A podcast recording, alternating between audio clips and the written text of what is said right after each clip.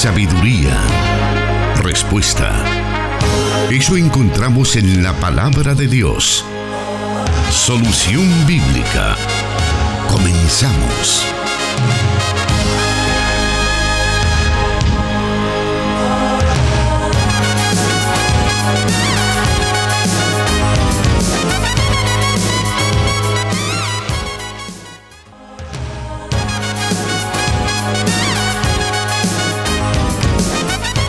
En este viernes 6 de agosto de 2021 estamos agradecidos con nuestro Padre Celestial porque es Él quien nos permite llegar donde usted se encuentra a través de las redes sociales, a través de las emisoras de radio que este día se unen para transmitir la segunda emisión de la semana del el programa Solución Bíblica. Este programa que todas las semanas está llevando a usted diferentes respuestas a preguntas, cuestionamientos, comentarios que usted nos hace a través de las redes sociales, a través de el WhatsApp también, por qué no decirlo, a través de la línea telefónica hemos recibido algunas preguntas y todos esos medios están habilitados para que usted pueda enviarnos cada una de esas interrogantes que usted tiene para que sean solventadas a la luz de la palabra de Dios. Y el encargado para poder dar respuesta según la Biblia a todas sus preguntas es el pastor Jonathan Medrano que ya se encuentra con nosotros y le damos la bienvenida. Una vez más, a todos nuestros oyentes, muchas gracias por preferir este programa Solución Bíblica para despejar sus dudas e inquietudes.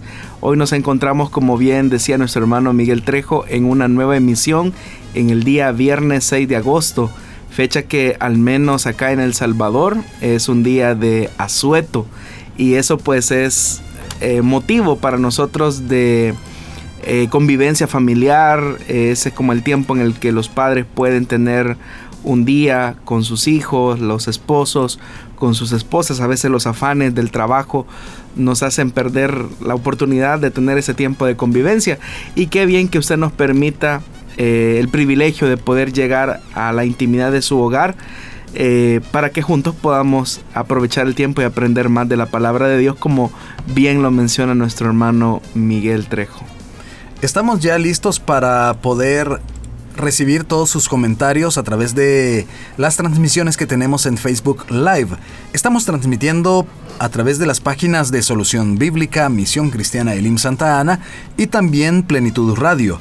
Ahí puede ir usted compartir esta transmisión con sus amigos, con sus contactos de Facebook y para que ellos también puedan eh, aprender de la palabra de Dios, para que puedan conocer lo que las escrituras nos dicen en cada aspecto de lo que hoy se va a mencionar.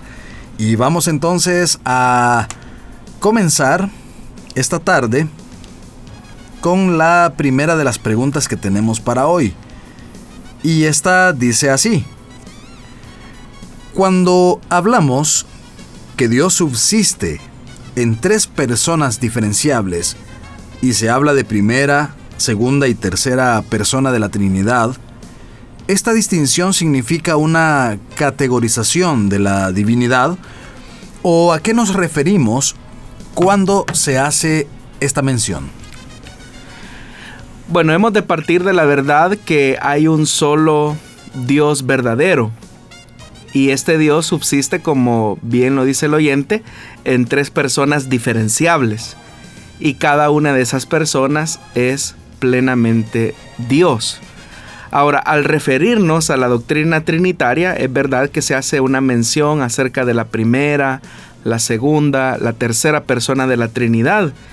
Y esto, y esto eh, hace referencia a lo que en teología se conoce como procedencia de Dios y su acción en el mundo especialmente en el orden establecido que Él ha determinado. Cuando nos referimos entonces a la procedencia de Dios, nos estamos refiriendo al hecho que el Padre es quien envía al Hijo al mundo, el Hijo nos da a conocer el Padre y nos conduce a Él, el Padre y el Hijo son los que envían al Espíritu Santo eh, hacia los creyentes O dicho de otra manera, la, el Hijo procede del Padre y el Espíritu Santo procede del Padre y, del Hijo. Ahora, procedencia no significa creación. Por eso es que eh, se enfatiza el término eterna procedencia. Porque la procedencia no es tampoco una distinción o una categorización. Porque hemos mencionado ya que las tres personas de la Trinidad eh, gozan de la misma sustancia divina. Y por lo tanto el Padre es Dios, el Hijo es Dios y el Espíritu Santo es Dios. Esto entonces nos lleva a pensar que siendo que las tres personas de la Trinidad gozan de la misma sustancia divina, no es que el Padre sea más Dios que el Hijo, o que el Hijo sea más Dios que el Espíritu Santo, porque los tres gozan, como ya lo dije, de la misma sustancia divina. El tema de la primera, segunda y tercera persona de la Trinidad tiene que ver con este aspecto de procedencia eterna o de la eterna procedencia de Dios, que es el Padre el que envía al Hijo, es el Hijo el que luego enviará al Espíritu Santo a los creyentes, tal como nos da testimonio la Escritura en el Evangelio de Juan. Ahora bien, pastor, vamos a entrar acá a lo mejor a otro, a otro aspecto referente siempre a esta, a esta pregunta. Y es que algunos han visto en esta manifestación de la revelación de Dios como Padre eh, una evidencia que la Biblia y el cristianismo es una expresión de machismo o como lo conocen o eh, como se ha hecho famoso este término, patriarcalista. Ellos cuestionan que si Dios es espíritu, ¿por qué se manifiesta como un padre, o sea, en, en aspecto masculino? ¿Qué se puede decir al respecto? Bueno, en primer lugar, hermano, un nombre en el mundo bíblico involucraba principalmente una cierta descripción del carácter de la persona. Entonces, cuando Dios se manifiesta eh, como padre lo hace porque quiere manifestar un aspecto de su carácter.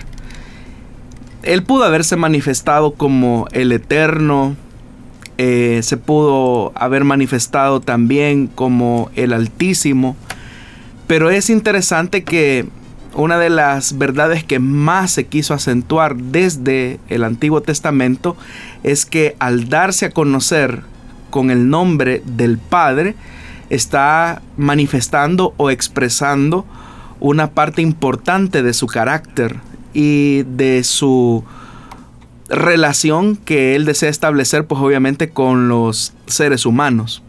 En segundo lugar, esos nombres o títulos para Dios deben ser entendidos por mentes humanas finitas como las nuestras. Eso significa que ese nombre o título tiene una correspondencia con el mundo social y cultural humano para que pueda ser captado, ya lo dije, eh, por una mente finita como la nuestra.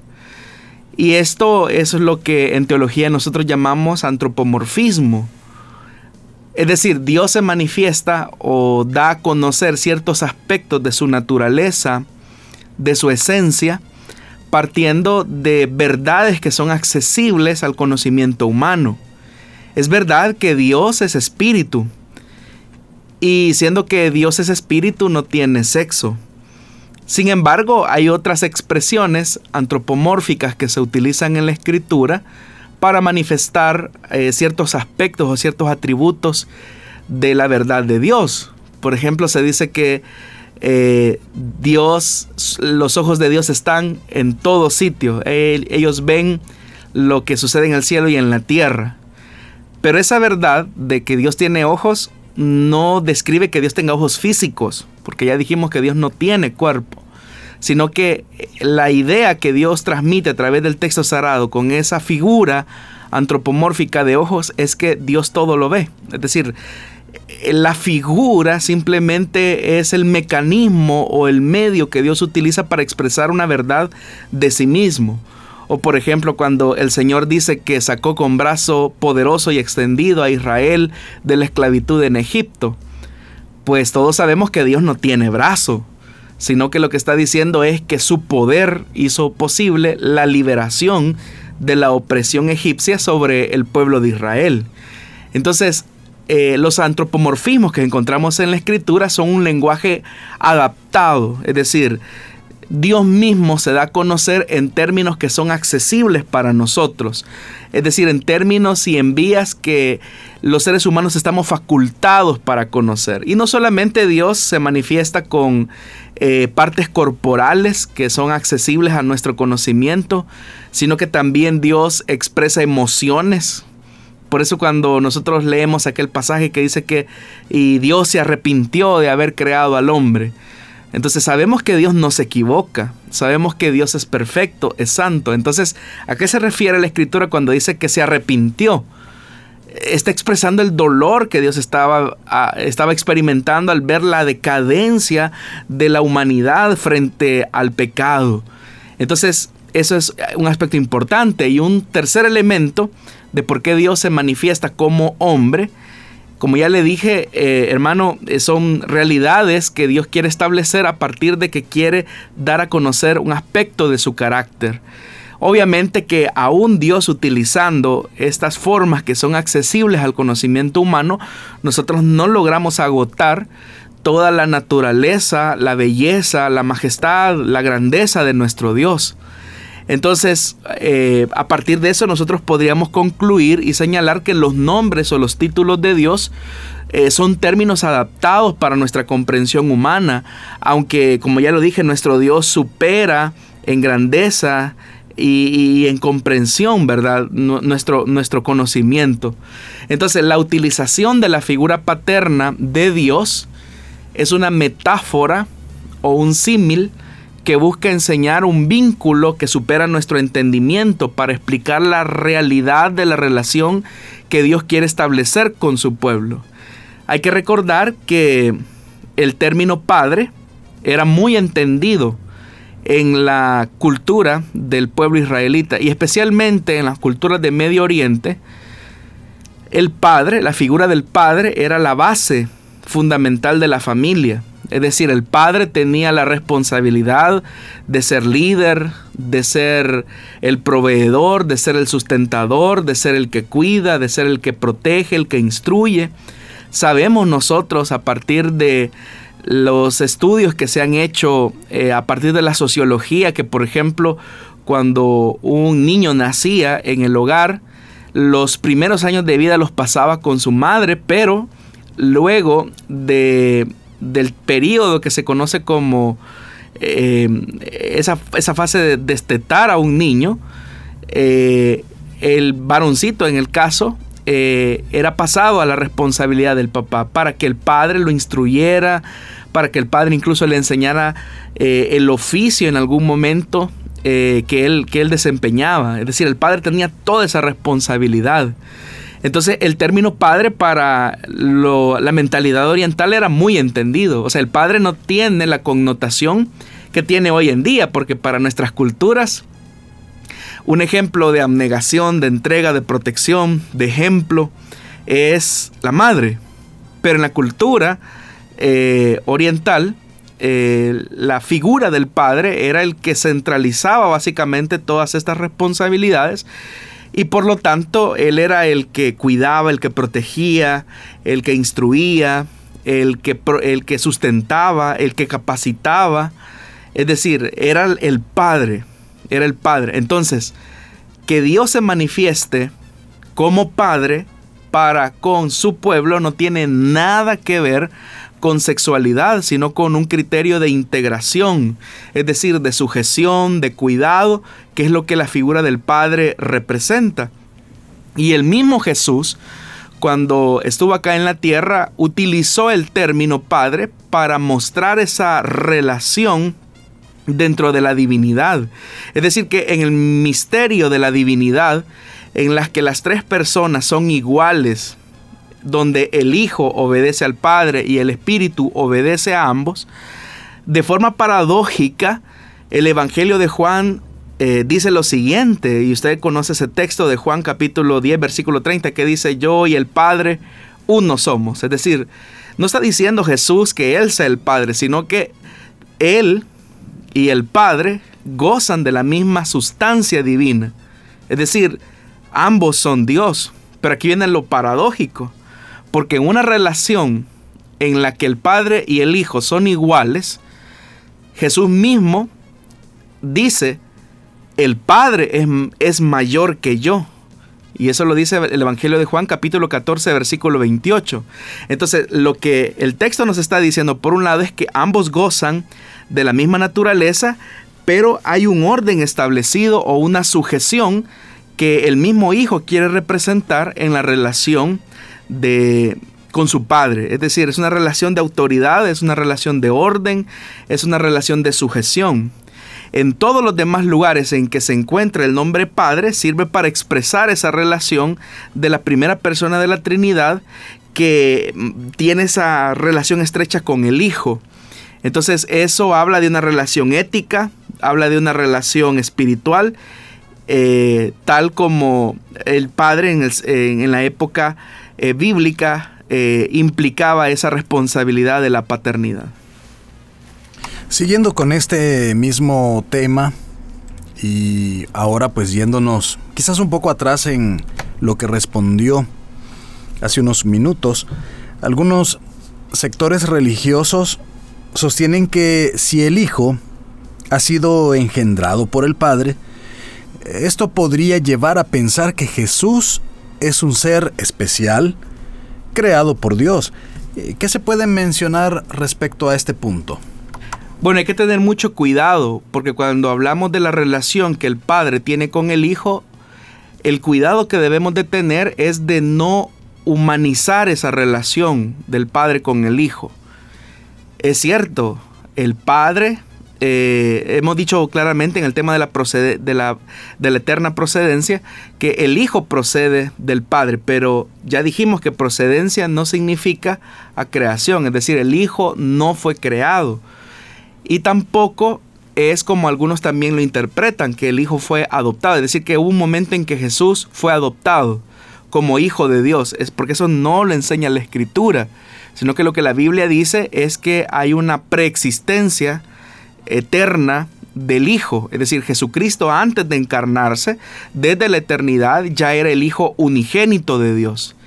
Quienes sostuvieron esta idea de que el Hijo fue creado, eh, fue un grupo religioso básicamente de finales del siglo III, eh, inicios del siglo IV, lo que se conoce como el movimiento arriano, es decir, el arrianismo que de alguna manera sostuvo que el Hijo había sido creado. Hoy nosotros tenemos una versión moderna del arrianismo en la representación de los testigos de Jehová. Y también hay, hubo un grupo eh, dentro de los orígenes del cristianismo que a los que se, conocen como aquellos cristianos subordinacionistas, es decir, que consideraban que el Hijo estaba subordinado al Padre en el sentido de que Jesús, si bien es cierto, era un ser divino, pero era menos Dios que el Padre. Entonces, cuando hablamos de la relación, y repito, cuando hablamos de la relación de Padre, e hijo, estamos hablando de esa relación íntima que existe entre las personas de la Trinidad y específicamente entre el Padre y el Hijo. Esto no significa que porque el Hijo proceda del Padre significa que el Padre creó al Hijo. Eso no significa eso, porque nosotros entendemos que si alguien tiene una relación de padre e hijo es porque el padre en algún momento engendró a un hijo y por lo tanto el hijo es menor al padre. Pero a eso me refería yo cuando decía que teníamos que tener mucho cuidado en que en esta relación del Padre y el Hijo, como la primera y la segunda persona de la Trinidad, debemos de tener, debemos de tener ese cuidado de no humanizar esa relación. Porque estamos frente a las tres personas divinas que obviamente eh, gozan de esa misma sustancia divina y que esos tres son Dios. Entonces, eh, eh, la relación que Jesús nos demostró con su Padre nos describe lo que Dios siempre quiso darnos a entender desde los orígenes de la creación. Esa relación íntima que Él quería también establecer con su criatura y que obviamente el pecado pues vino a romper esa relación estrecha que en algún momento se tuvo antes de Génesis capítulo 3. Muy bien, es así como hemos eh, o el pastor ha dado respuesta a cada una de estas interrogantes que son una recopilación de diferentes preguntas que llegan respecto a este tema. Vamos a continuar con más acá en Solución Bíblica. Vamos a una breve, muy breve pausa y volvemos.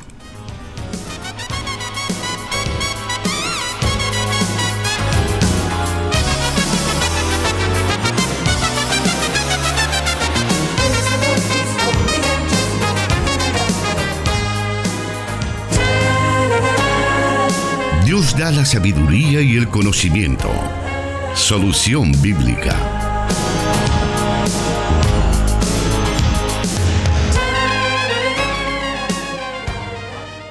Vamos ahora a otra pregunta, la cual nos dice así.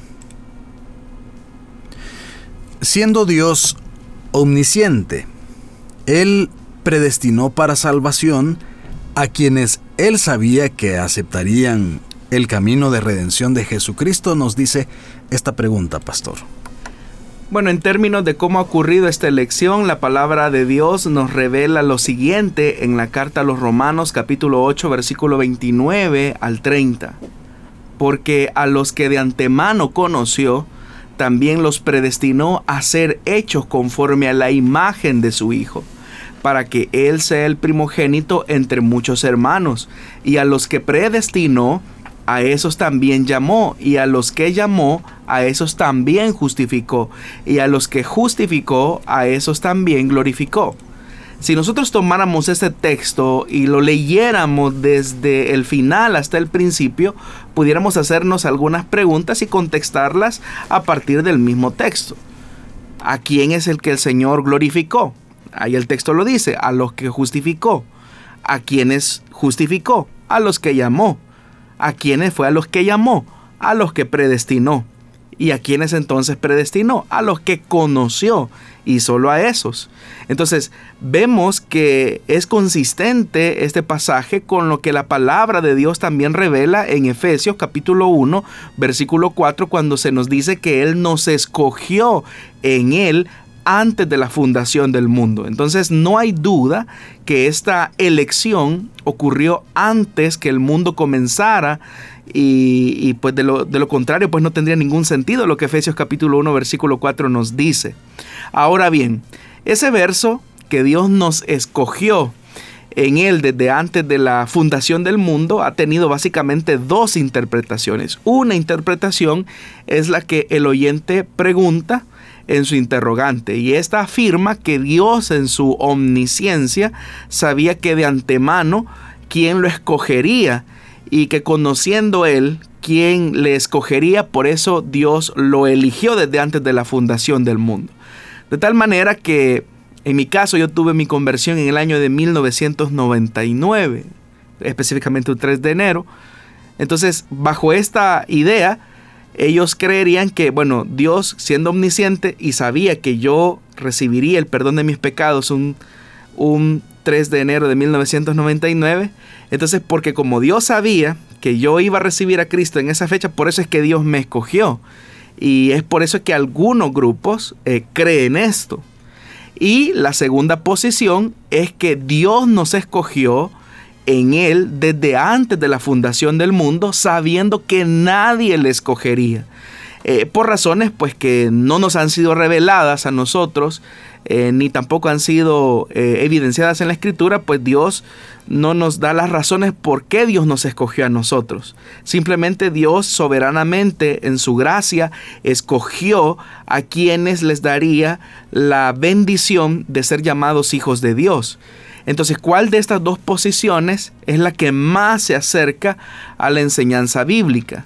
Bueno, una pregunta que deberíamos de hacernos para responder a esta pregunta de cuál de estas dos afirmaciones es la que más se aproxima a la verdad bíblica es si el hombre, después de la caída, allá en Génesis capítulo 3, quedó con la capacidad y la habilidad de escoger a Dios por sí mismo. O si por el contrario, el hombre al caer en pecado quedó en una condición de muerte que no tuvo eh, o que no retuvo la capacidad de poder escoger a Dios. Para esto es fácil entonces de entender lo que la Biblia dice específicamente en Romanos capítulo 3 versículo del 10 al 12. Y vea lo que dice Romanos 3 del 10 al 12. Así está escrito, no hay un solo justo, ni siquiera uno. No hay nadie que entienda, nadie que busque a Dios. Todos se han descarriado, a una se han corrompido. No hay nadie que haga lo bueno, no hay uno solo. Entonces el mismo pasaje de la Biblia nos está diciendo que no hay nadie que busque a Dios. Entonces la elección que Dios hizo no fue sobre la base que Él supiera que nosotros recibiríamos el perdón que Él ofrece a través de Jesucristo, sino que la elección de la predestinación tuvo que ver específicamente por el amor soberano y su gracia infinita que se manifestó a través de Jesucristo al escogernos. Entonces no es por una acción humana que nosotros hayamos eh, hecho, o porque nosotros hayamos recibido, eh, sino que simplemente todo es operación de la gracia soberana de Dios. Ahora bien, pastor, eh, algunos críticos de la doctrina de la predestinación argumentan que si se acepta esta doctrina, entonces, ¿qué sentido tiene la tarea de predicación y evangelización que las iglesias hacen? Siendo que, siendo que de todos modos, a quien Dios predestinó, indiscutiblemente se salvará. ¿Qué se puede decir respecto a este planteamiento? Bueno, efectivamente, Dios sabe en su omnisciencia eh, a quién escogió para recibir el don de la salvación, pero eso es algo que los seres humanos no sabemos. Y Dios decidió utilizar a la iglesia para que fuera instrumento y testigo de su palabra en un mundo corrompido y de muerte. Pero el saber quién es el que se salva y quien no es algo que solamente compete al conocimiento de Dios. Como iglesia nosotros somos llamados, como alguien lo ilustró muy correctamente, a ir a un cementerio, literalmente, donde hay cadáveres muertos, putrefacción, e ir a anunciar el mensaje de vida y aquellos que Dios escogió para salvación y vida eterna son los que van a responder a la vida de Dios por medio de su Espíritu Santo para recibir el perdón de pecados. Pero de lo contrario, es, es, es, de vital importancia entender que la misma doctrina de la predestinación nos impulsa a retomar con ardua eh, y, con una actitud tesonera la, la, tarea de la evangelización y de la predicación de la palabra. Entonces, por el contrario, la doctrina de la predestinación nos impulsa a ser testigos de Jesucristo a través de la predicación de la palabra que devuelve la vida a los que están muertos en delitos y pecados cuando el Espíritu Santo utiliza esa palabra y da el aliento de vida a aquellos que están en esa condición de muerte. Vamos a irnos nuevamente a otra pausa y vamos a continuar esta tarde escuchando cada una de las respuestas que el pastor Jonathan nos brinda a la luz de la palabra de Dios, aquellas respuestas a sus preguntas, la que usted nos envía semana a semana, esperando que pueda estar aprendiendo más y más de la palabra de Dios, porque ese es nuestro objetivo que usted tenga a la luz de la palabra de Dios las respuestas pertinentes a cada una de sus inquietudes. Volvemos en breve. La respuesta a sus preguntas aquí, en Solución Bíblica.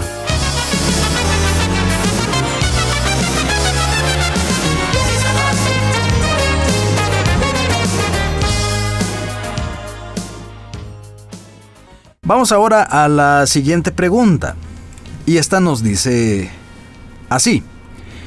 ¿Por qué razón Dios no responde a todas nuestras oraciones? En ocasiones he buscado al Señor para pedir su respuesta, pero me he sentido solo, nos dicen, pastor. Bueno, Dios responde a nuestras oraciones, sin embargo, es indiscutible que muchas veces Dios no nos responde de la forma en que muchas veces nosotros quisiéramos. El obstáculo más obvio para la oración efectiva es la presencia de pecados no confesados en el corazón del que está orando debido a que nuestro Dios es santo, hay una barrera que existe entre Él y nosotros cuando venimos a Él con un pecado que todavía no hemos confesado en nuestras vidas. Isaías de hecho que lo describe de la siguiente manera en el capítulo 59 versículo 2. Pero vuestras iniquidades han hecho división entre vosotros y vuestro Dios y vuestros pecados han hecho ocultar de vosotros su rostro para no oír. También David concuerda muy bien a partir de su experiencia cuando él pecó en contra de Dios y obviamente eso produjo una separación con, con él. Sin embargo, él mismo reconoce que si en mi corazón dice eh, mm, hubiese yo mirado a la iniquidad, el Señor no me habría escuchado, dice el Salmo 66, versículo 18. Entonces, un primer impedimento por el cual Dios muchas veces no responde a nuestra oración es cuando tenemos pecados que no han sido confesados delante de Él. Pero eso es, eso es bueno porque la oración entonces es el camino que nos permite poder confesar esos pecados. Y de ahí la importante necesidad que todos los creyentes todos los días entremos en una comunión con el Señor para confesar nuestras eh, iniquidades. Pero otro impedimento para la oración efectiva es cuando nuestras oraciones son motivadas por el egoísmo, cuando le pedimos a Dios por lo que queremos más que por lo que Él desea para nosotros esos motivos egoístas obstaculizan muchas veces nuestra oración. Por eso es que el Señor nos dice en su palabra que cuando pedimos alguna cosa conforme a su voluntad, Él nos oye. Y esa es la confianza que nosotros tenemos en Él. También el pedir de acuerdo a la voluntad de Dios es lo mismo que pedir en sumisión a cualquier cosa que pueda ser su voluntad ya sea que sepamos o no de qué se trate. Como en todas estas cosas, Jesús es el mayor ejemplo de lo que debe de ser la oración del cristiano. Jesús siempre oraba eh, en la voluntad de su Padre. Y en algún momento, cuando esa voluntad le resultaría a él bastante compleja eh, de asimilarla porque significaba una separación eh, con su Padre a causa de que Él asumiría nuestra condición de pecado, es decir, Él se haría pecado por nosotros, Él le pide al Padre que si hay otra forma en que se pueda cumplir este plan de salvación, que Él, eh, que lo haga. Pero dice el Señor Jesús dice que no se haga mi voluntad sino la tuya. Entonces las oraciones egoístas son siempre aquellas que tienen como intención glorificar nuestros propios deseos egoístas. Y definitivamente no podemos esperar que Dios responda ese tipo de oración. Dios lo que desea es que oremos en su voluntad. El mismo Santiago dice que ustedes piden y no reciben porque piden mal y piden para gastar en vuestros deleites. Pero también un obstáculo mayor para la oración efectiva es un espíritu que se niega a perdonar a otras personas. Cuando nosotros negamos nuestro perdón a los que nos han ofendido, en nosotros crece una raíz de amargura que en nuestros corazones va a comenzar a ahogar nuestras oraciones. Él espera que nosotros perdonemos a otros, así como también nosotros hemos sido perdonados por Él. Y el negarse a, otorgar el perdón constituye un obstáculo en nuestras oraciones. Es decir, cuando hay una persona que arrepentida viene a nosotros y solicita el perdón y nosotros negamos ese perdón, desde ese momento obstaculizamos nuestra eh, oración. También otro eh, gran obstáculo para que nuestras oraciones no sean respondidas es cuando en nosotros existe incredulidad. Esto no significa, como algunos sugieren, que porque venimos a Dios convencidos de que Él nos concederá nuestras peticiones, Él está de alguna manera obligado a hacer lo que le estamos pidiendo. El orar sin dudar significa que al presentarnos delante de Dios en oración tenemos la firme convicción y el entendimiento de nuestro carácter que nuestros motivos están alineados a la voluntad perfecta de Dios. Por eso es que eh, cuando nosotros oramos en su voluntad, nuestra fe crece. Pero cuando nosotros oramos eh, guiados por nuestros deseos, guiados simplemente por nuestros anhelos egoístas, nuestra fe se debilita. Entonces necesitamos acercarnos a Dios con fe. Y la Biblia dice claramente, aquel pasaje conocido de Hebreos, que sin fe es imposible agradar a Dios, porque es necesario que todos los que nos acercamos a Dios tengamos la convicción de que Él es galardonador de aquellos que le buscan. Pero note ese aspecto importante. Es importante eh, el elemento de tener la fe que se alinea a la voluntad divina. Entonces cuando venimos a Dios eh, dudando, eh, estamos dudando en realidad del carácter y del propósito que Dios tiene con nosotros. Y en cierta medida eso es un insulto terrible a su persona porque estamos dudando de lo que Dios puede hacer, estamos dudando de la capacidad de Dios. Entonces nuestra confianza debe de estar en su habilidad para conceder cualquier petición que está de acuerdo con su voluntad y propósito para nuestras vidas debemos de orar con el, con el entendimiento de que cualquier cosa que pidamos de acuerdo a su voluntad, Él nos escucha. Y eso es lo que hablamos de orar con fe. Y Santiago incluso reafirma esta verdad cuando dice, pidan con fe, no dudando nada, porque el que duda es semejante a la onda del mar que es arrastrada por el viento y echada de una parte a otra. No piense pues que quien tal haga, dice Santiago, va a recibir alguna cosa del Señor.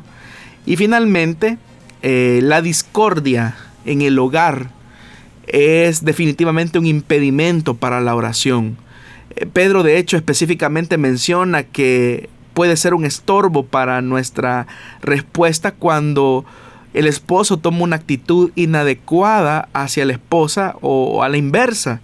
Eh, Pedro lo dice de la siguiente manera, vosotros, maridos, igualmente vivid con ella sabiamente, dando honor a la mujer como a vaso más frágil y como a coheredera de la gracia de la vida, para que vuestras oraciones no tengan estorbos. Donde hay serios conflictos, estimados oyentes, en las relaciones familiares, y donde la cabeza del hogar no está demostrando las actitudes que Pedro menciona, su oración y su comunicación con Dios estarán seriamente obstruidas.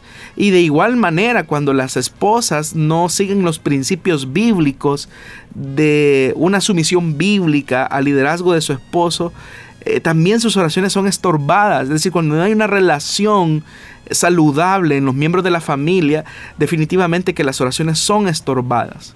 Pero también, y deseo finalizar eh, aprovechando esta oportunidad, la oración más que para pedir cosas, debe de ser el momento específico en el que nosotros permitimos que Dios modele nuestro carácter para parecernos cada vez más al Hijo de Dios. A veces los cristianos tendemos a usar la oración como alguna especie de invocación o una especie de carta, y déjeme usar el ejemplo, carta a Santa Claus, donde quizás queremos pedir todas aquellas cosas que deseamos, todas aquellas cosas que tal vez incluso necesitamos, pero ¿Cómo entonces los cristianos deberíamos entender la oración de una manera bíblica? Bueno, es interesante, hermano, lo que usted dice. Eh, lamentablemente, desde nuestros púlpitos algunas veces se ha enseñado que podemos manipular a Dios Incluso algunos van más allá y dicen, yo Dios te exijo que hagas esto porque tú lo dijiste. O yo te demando Dios que tú hagas esto o aquello. Pero eso lo que va a provocar al final de tanto es una insatisfacción en la vida de quienes creen las palabras de ese que supuestamente les está predicando. En realidad, eh, como lo dice el Catecismo Mayor de Westminster, dice que la oración es el ofrecimiento de nuestros deseos a Dios en el nombre de Cristo y por la ayuda de su Espíritu con confesión de nuestros pecados y reconocimiento agradecido de sus beneficios. La oración lleva el elemento de un reconocimiento del señorío de Dios sobre nuestra vida, de la confesión de nuestros pecados y también de la gratitud por todas aquellas cosas que ya tenemos. Y si bien es cierto, hay un elemento importante en la relación de padre, e hijos de Dios, que es el elemento de pedir aquellas cosas que necesitemos, estas deben de estar alineadas siempre a la voluntad de Dios, tal como también en la escritura nosotros encontramos evidencia de esto. Aún el mismo Señor Jesús, como ya lo dije, Él aprendió a pedir de acuerdo a la voluntad del Padre que Él había establecido como su propósito eh, de redención hacia nuestras vidas. Vamos a hacer una pausa nuevamente en estos momentos, haciéndole la invitación para que se quede con nosotros porque tenemos tiempo para una pregunta más de las que tenemos en lista. Vamos a regresar en breve.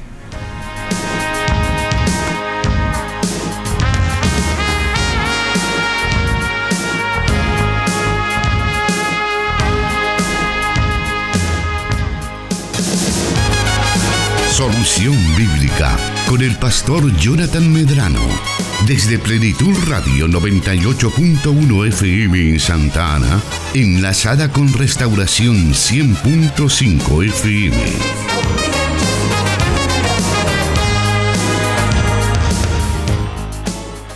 Vamos entonces a esa última pregunta y nos dice así. El arca del pacto y el propiciatorio son dos elementos separados o son uno solo. Bueno, podríamos decir que que sí son dos elementos separados, pero que eh, dependen el uno del otro. En el libro de Éxodo, capítulo 25, versículo del 17 al 22 dice, hace un propiciatorio de oro de un metro con 10 centímetros de largo por 70 centímetros de ancho. Y también dos querubines de oro labrado a martillo para los dos extremos del propiciatorio. En cada uno de los extremos irá un querubín. Hazlo de modo que formen una sola pieza con el propiciatorio. Los querubines deberán tener las alas extendidas por encima del propiciatorio y cubrirlo con ellas. Quedarán el uno frente al otro mirando hacia el propiciatorio. Coloca el propiciatorio encima del arca y pon dentro de ella la ley que voy a entregarte. Yo me reuniré allí contigo en medio de dos querubines que están sobre el arca del pacto. Desde la parte superior del propiciatorio te daré las instrucciones que habrás de comunicarles a los israelitas. Entonces, por la descripción que nosotros leemos en el libro de Éxodo capítulo 25, versículo 17 al 22, encontramos que si bien es cierto, son dos elementos eh, diferenciables, eh, el uno necesita del otro, porque era precisamente en el propiciatorio donde el sumo sacerdote entraba en el día de Yom Kippur para ofrecer eh, el sacrificio de expiación por los pecados eh, del pueblo. Así es que son elementos separados, eh, son elementos diferenciables, pero que se necesitan el uno al otro para formar esa unidad que nosotros conocemos como el arca del pacto. En el Nuevo Testamento eh, encontramos la palabra propiciación en repetidos pasajes que o, sea, quisiéramos preguntarle a usted qué expresa teológicamente esta palabra y cuáles son las implicaciones espirituales eh, para los creyentes. Bueno, cada día, o más bien dicho, cada año en el día de expiación, como ya lo dije, el sumo sacerdote entraba en el lugar santísimo y rociaba la sangre de animales sacrificados para la expiación de los pecados del pueblo de Dios. Esa sangre, rociada, eh, esa sangre que se rociaba en el propiciatorio es básicamente un tema que se expresa básicamente en toda la Biblia. Y es que solamente a través de la ofrenda de sangre es que se puede quitar la condena de la ley y se puede cubrir las violaciones de las leyes de Dios. La palabra propiciación se usa en el Nuevo Testamento para describir la pacificación, el aplacamiento o el apaciguamiento de la ira de Dios. La forma más fácil de recordar el término es que en la propiciación Dios pasa a estar a favor de nosotros y no en contra de nosotros. A diferencia de la expiación, la propiciación tiene un componente relacional. Entonces la muerte de Cristo no solo quitó la mancha moral del pecado, sino que también eliminó eh, la ofensa personal del pecado. Entonces la palabra propiciación proviene eh, de, ese, de ese elemento de apaciguar la ira de Dios, eh, evitar la ira divina. ¿Y cuál es la importancia de esto?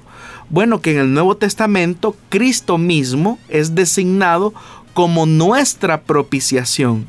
Y Pablo explica esto en su carta a los romanos cuando dice que siendo justificados gratuitamente por su gracia mediante la redención que es en Cristo Jesús, a quien Dios puso como propiciación por medio de la fe en su sangre para manifestar su justicia a causa de haber pasado por alto en su paciencia los pecados pasados. Lo que Pablo básicamente está enseñando aquí es que Jesús es la cubierta por el pecado, como se demuestra en estas imágenes eh, simbólicas que se expresaban ya en el Antiguo Testamento. Es decir, por medio de su muerte, eh, nuestra, nuestra vida ha sido cubierta por la gracia de Dios. Por medio de su muerte nosotros hemos pasado de ser eh, hijos de ira a ser hijos de Dios por medio de la adopción que tenemos en Cristo Jesús.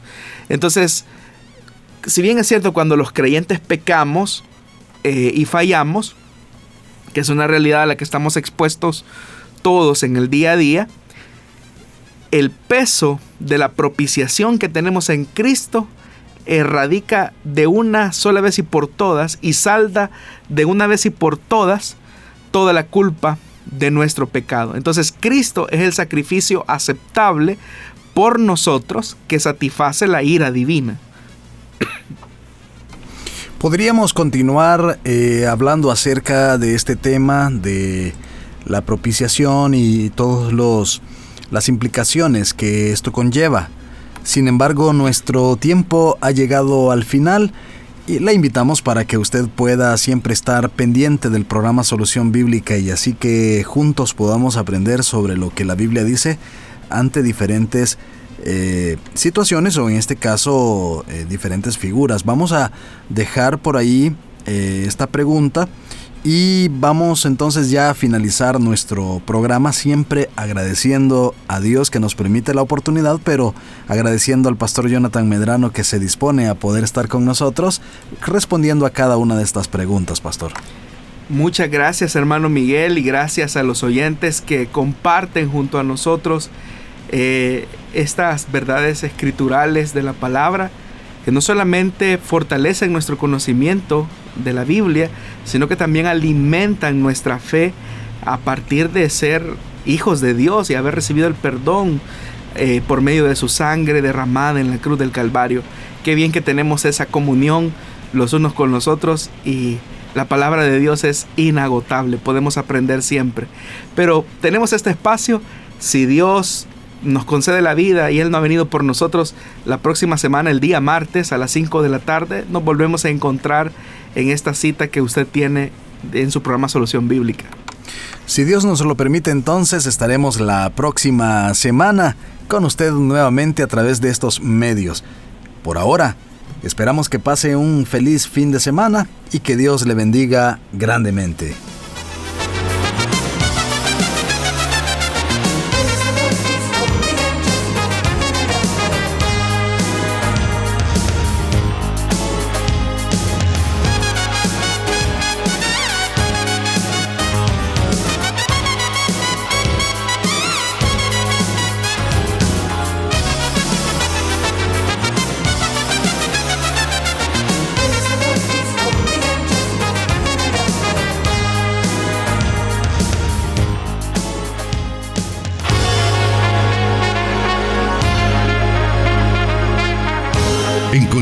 Respuesta en la palabra de Dios. Solución bíblica. Hasta el próximo programa.